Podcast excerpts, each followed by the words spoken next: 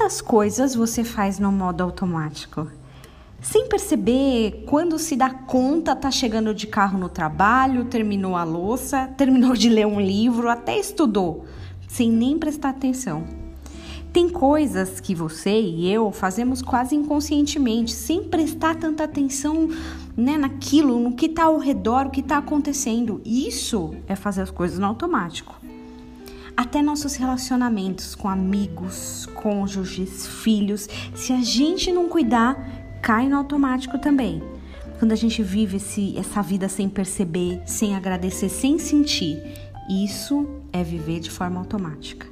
É como aquele caminho que a gente faz todo dia, por meses e até anos. Até que um momento você passa ali em frente e você fala: Nossa, nunca tinha percebido essa árvore, essa casa, nunca tinha percebido esse comércio.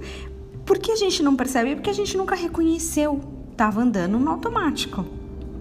Nosso relacionamento com Deus também pode ser automático, é até isso. Quando Jesus começou seu ministério, ele incomodou um monte de sábios da época, os chamados fariseus.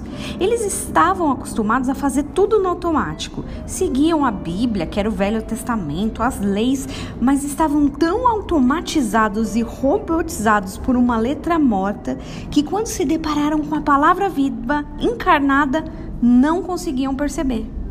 Nós não somos como os fariseus, a gente acredita que Jesus veio, que Ele é a palavra viva, mas também podemos passar a viver no automático com essa verdade.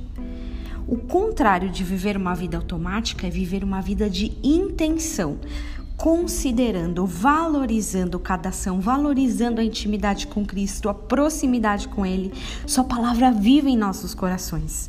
Provérbios 3, 6 diz que devemos reconhecer o Senhor em todos os nossos caminhos.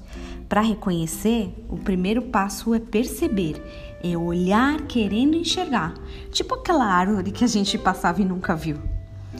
Ah, Senhor Jesus, nos ajude, Pai, a não viver no automático, que possamos de fato sentir, ouvir, buscar e perceber, reconhecer o Senhor em todos os nossos caminhos.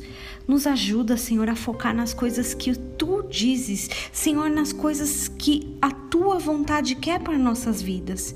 Em nome de Jesus. Amém.